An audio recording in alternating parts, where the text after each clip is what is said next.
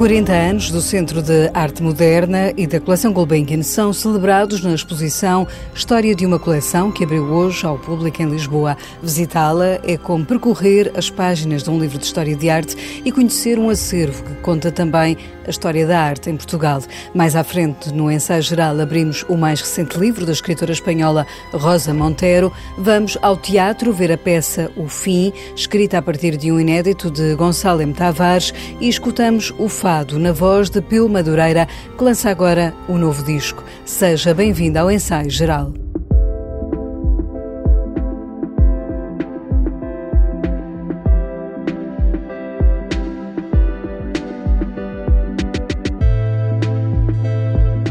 Que é uma coleção? Como se forma? Que histórias estão por detrás de cada peça de um acervo? Estas são questões que a nova exposição da Fundação Carlos Gulbenkian tenta responder, enquanto decorrem as obras de remodelação do Centro de Arte Moderna pelos espaços da Fundação, no Jardim, mas também no edifício sede, a exposição Histórias de uma Coleção, que hoje abriu ao público, revela 40 anos do acervo de arte moderna e contemporânea que a Gulbenkian foi constituindo.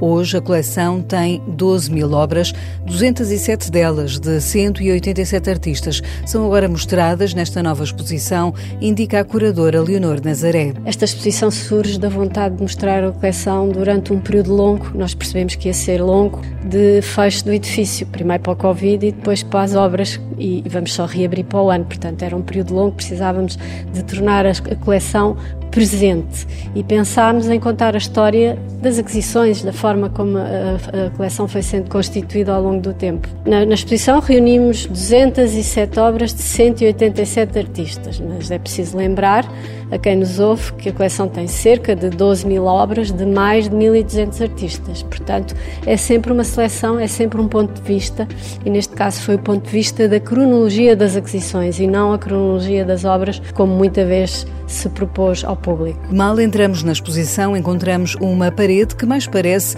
a das reservas, com várias telas penduradas de várias épocas. Nela encontramos a peça mais antiga e a mais recente aquisição da coleção de arte Gulbenkian. Aquele mural inicial é uma proposta multidirecional, explosiva, de encontro com a coleção desde o início do século XX, ou mesmo final do 19 com o Columbano, até ao Fernão Cruz ou ao Jorge Queiroz, aquisições vindas de exposições temporárias recentes, passando por, como disse, uma obra que estava entre as 17 primeiras adquiridas de Nuno Siqueira. E depois vários suportes em papel, várias pinturas, algumas coisas tridimensionais. Quisemos naquele primeiro mural propor um mergulho quase como se fosse uma metáfora do que, do que é uma parede nas reservas passado, este painel na exposição vai encontrar sete obras icónicas da coleção Gulbenkian, desde um David Hockney, uma Paula Rego, uma Vieira da Silva ou o conhecido retrato de Fernando Pessoa assinado por José de Almada Negreiros. É a partir desta entrada que o visitante mergulha na exposição, onde vai poder ver obras de artistas como Helena Almeida, Julião Sarmento, Ana Jota, Eduardo Batarda, Fernando Lemos, Ana Vidigal, Gabriela Albergaria e muitos outros que foram sendo comprados ao longo de 40 anos anos. São sete aquisições do início da coleção e depois a exposição está organizada em quatro grandes núcleos. O início, que reforça as primeiras compras para a abertura em 83 do Centro de Arte Moderna. O segundo núcleo, que chamámos é indispensável inaugural, citando uma frase da Azeredo Perdigão, quando já estava muito impaciente com a abertura do, do que ele considerava ser um centro essencial para albergar uma coleção que já estava a ser constituída desde o final dos anos 50, mesmo sem haver edifício para ela. E o terceiro uh, núcleo, a que chamámos depois das Belas Artes, muito ligado à época Jorge Mulder, com a compra de obras que vão para lá dos cânones habituais das belas artes e, finalmente, permanente e temporárias, o nome do quarto núcleo, que abrange as épocas Isabel Carlos e Penélope Curtis, entre 10 e 20, com uh, compras que vêm muito das exposições e as exposições tiveram um perfil muito relacionado com esse balanço que foi sendo feito de forma diferente entre o espaço que se atribuía às exposições temporárias e aquele que se atribuía à coleção. Histórias de uma coleção é uma exposição que pode ver dentro e fora dos espaços da Gulbenkian, indica Leonor Nazaré ao ensaio geral e vai contar com visitas guiadas e outras iniciativas. Lembrar também que esta exposição se expandiu ao Jardim, ao Museu Gulbenkian e aos espaços da sede, portanto há 11 obras fora da galeria. Lembrar que o contentor onde tem estado o Cama em Movimento também tem filmes da coleção que integram esta exposição, que temos um catálogo muito consistente e substancial com textos das curadoras, com textos de convidados, com muitas reproduções de obras e que há um programa público fortíssimo de, de conferências, de performances, de visitas, de, de eventos ligados ao Dia dos Museus que vamos cruzar com esta exposição e, enfim, um, um conjunto de atividades que convidamos a, a consultar para poderem usufruir. Pode pôr na agenda Histórias de uma Coleção. É uma exposição que pode visitar até 18 de setembro. Encerra às terças-feiras. Sempre soube que na minha cabeça alguma coisa não funcionava muito bem. É desta forma que começa o novo livro da escritora espanhola Rosa Montero. O perigo de estar no meu perfeito juízo é porventura um dos livros mais autobiográficos da autora.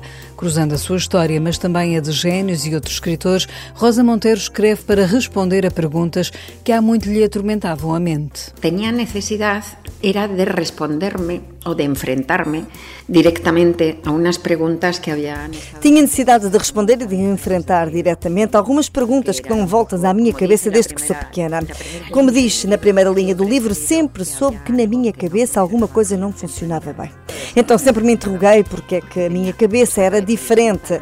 Porque é que os romancistas fazemos isto de nos sentarmos num canto da casa durante meses ou anos a inventar mentiras? É uma coisa absurda. Inventar mentiras, que é uma coisa absurda. E por que necessitas fazer? Porque precisamos de o fazer de uma forma tão absoluta para justificar a tua vida a que chamamos loucura. Que relação há entre esta imaginação desatada e os transtornos mentais? A que chamamos realidade. Qual a diferença entre a realidade e o imaginário? Tudo isso estava às voltas na minha cabeça e tenho vindo a escrever sobre isto há 20 anos. Digo 20 anos porque La Louca de la Casa. Digo 20 anos porque foi há 20 que escrevi A Louca da Casa, onde já toco em alguns destes temas. Mas agora, de repente, percebi que me queria concentrar nestes temas para tentar encontrar respostas. Encontrar respostas.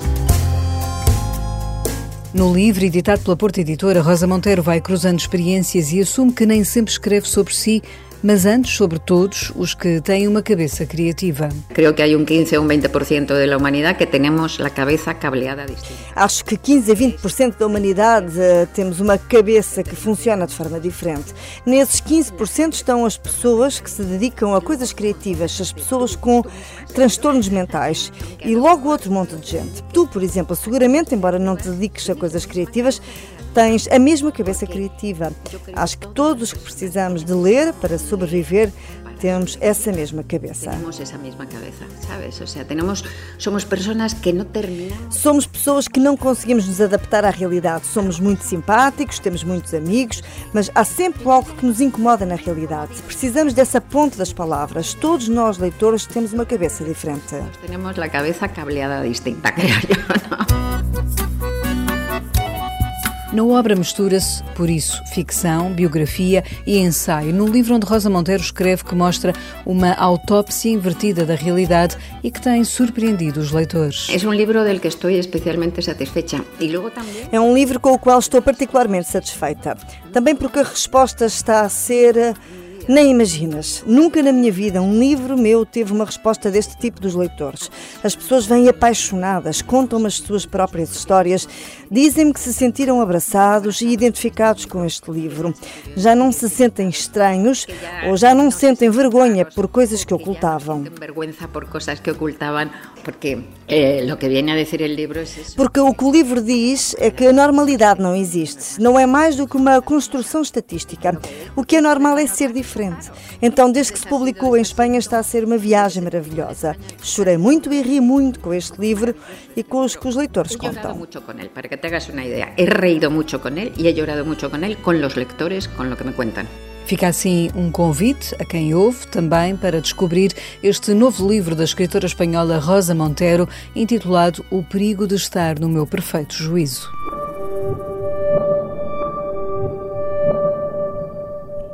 Estreou esta noite em Ponte Lima e vai percorrer o país a peça O Fim, que a Companhia de Teatro Momento, artistas independentes, apresenta a partir de um texto inédito da autoria do escritor Gonçalo M. Tavares.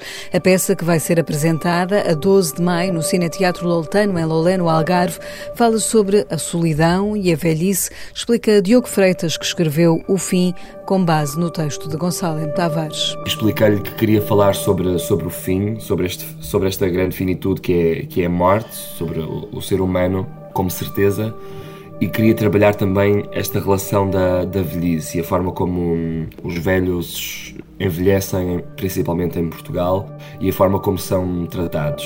O Gonçalo aceitou logo a proposta, fomos falando sobre ideias, fomos trocando hum, imagens, coisas que poderiam acontecer. Pronto, e, e daí o Gonçalo escreve uh, o, o texto A Velhice, e depois eu começo a encenar o espetáculo que se chama O Fim. Esta peça que vai também passar pelo palco da Casa das Artes de Famalicão, dias 9 e 10 de junho, é passada numa sala de hospital, explica Diogo Freitas. Esta história que o Gonçalo criou no texto está aqui enquadrada num, numa sala de espera de um hospital, que foi o espaço que criamos, em que vão acontecendo várias histórias nesta sala de espera, que é um, um lugar nenhum, que é um lugar de, de passagem. Não é um lugar de, de, casa, né? porque ninguém, ninguém gosta de lá estar e ninguém se fixa, é só, vamos, vamos passando. Mas vamos todos lá parar, vamos todos, um, ou já lá tivemos, ou vamos todos lá parar.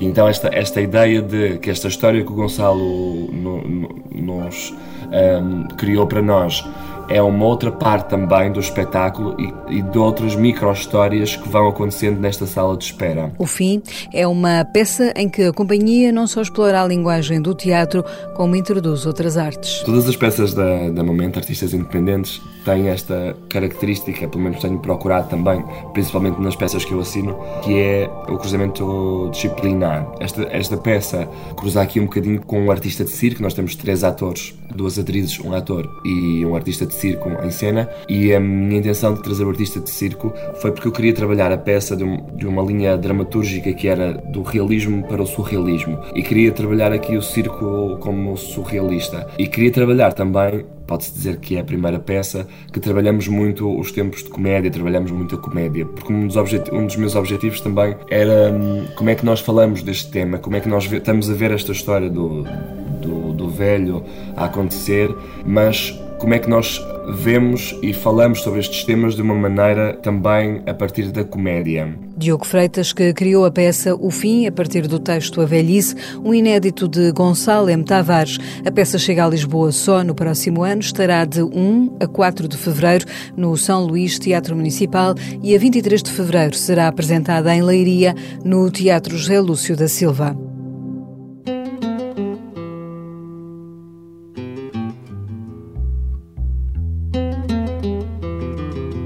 No ensaio geral, escutamos agora Guilherme de Oliveira Martins, que recorda o escritor Luís Carmel, que morreu esta semana prematuramente. O nosso colaborador do Centro Nacional de Cultura percorre também a nova exposição da Gulbenkian. Histórias de uma coleção constituem a memória que antecipa a reabertura do Centro de Arte Moderna da Fundação Gulbenkian.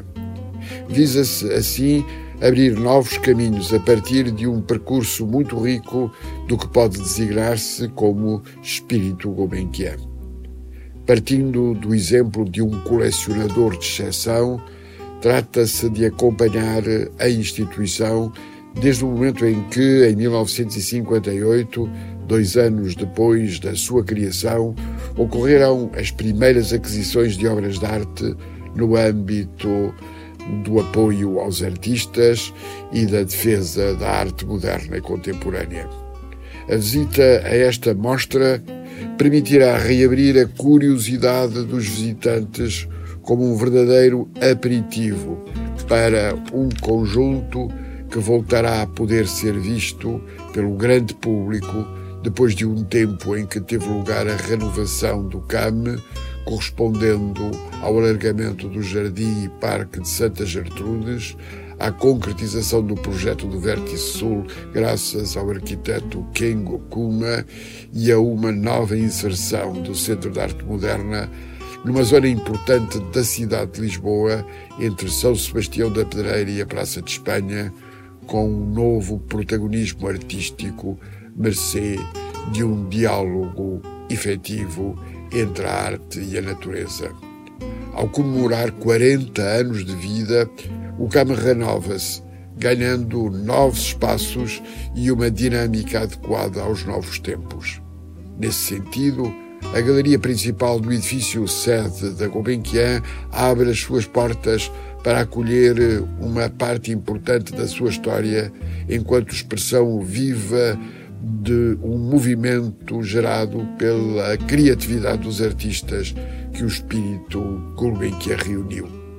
Reencontrar obras-primas de Abadeu Sousa Cardoso, de Maria Helena Vieira da Silva, de Almada Negreiros, de Júlio Pomar ou de Paula Rego reveste-se de uma especial emoção no fecundo encontro plural em que o clássico e o moderno dialogam livremente e em que uma coleção se transforma numa narrativa.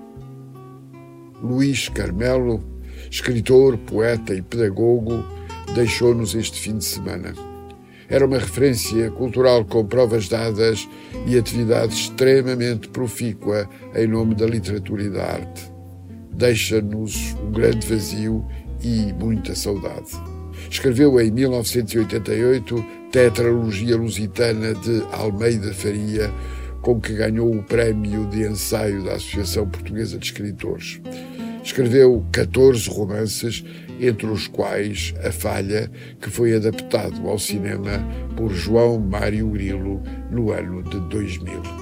E termino a indicar um livro, Amor, de Jorge de Sena, publicado pela Guerra e Paz, escrito para a grande enciclopédia da literatura portuguesa e da teoria literária de João José Cochofel.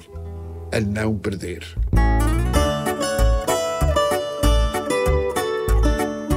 Muito falada na Rua da Bica, a história do Zé Carteiro, menino de muita genica, ouvido certo e pé ligeiro. Esta é a voz de Peu Madureira, que acaba de lançar o seu primeiro disco. Chama-se Espera e resulta disso mesmo, de um longo período de maturação de uma ideia, explica o fadista porque eu senti que tinha que amadurecer algumas coisas na minha vida, sei lá, ouvir mais, ler mais, procurar mais, para descobrir também um bocadinho quem é que eu era, aquilo que gostava, quais eram os meus gostos, o que é que eu queria cantar. É muito fácil cantar mas cantar coisas que nos dizem sobre a nossa alma é mais difícil.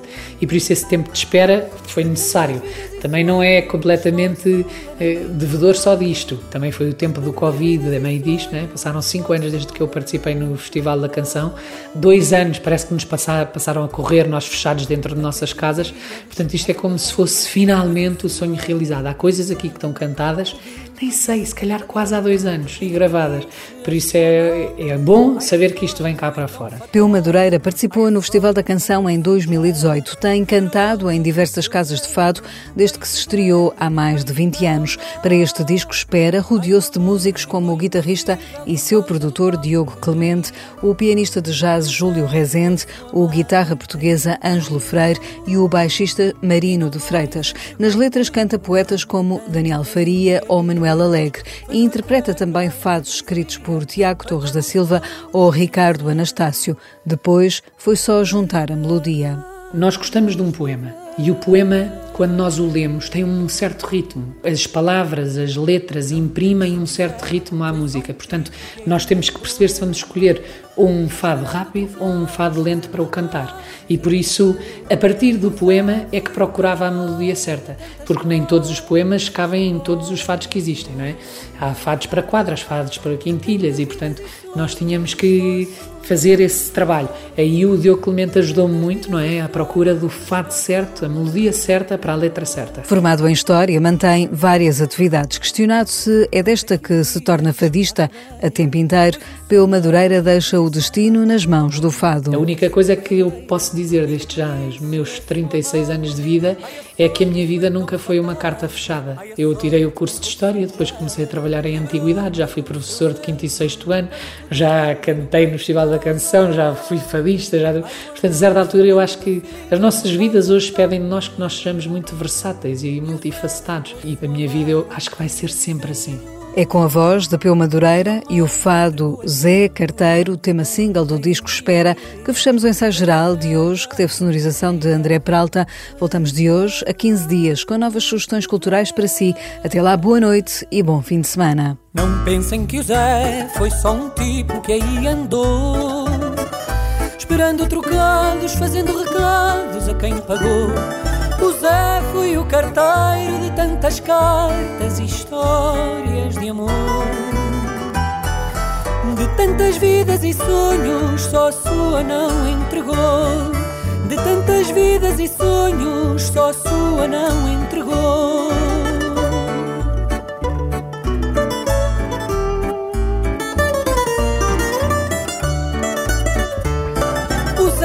foi o carteiro e histórias de amor. De tantas vidas e sonhos, só a sua não entregou. De tantas vidas e sonhos, só a sua não entregou. De tantas vidas e sonhos, só a sua não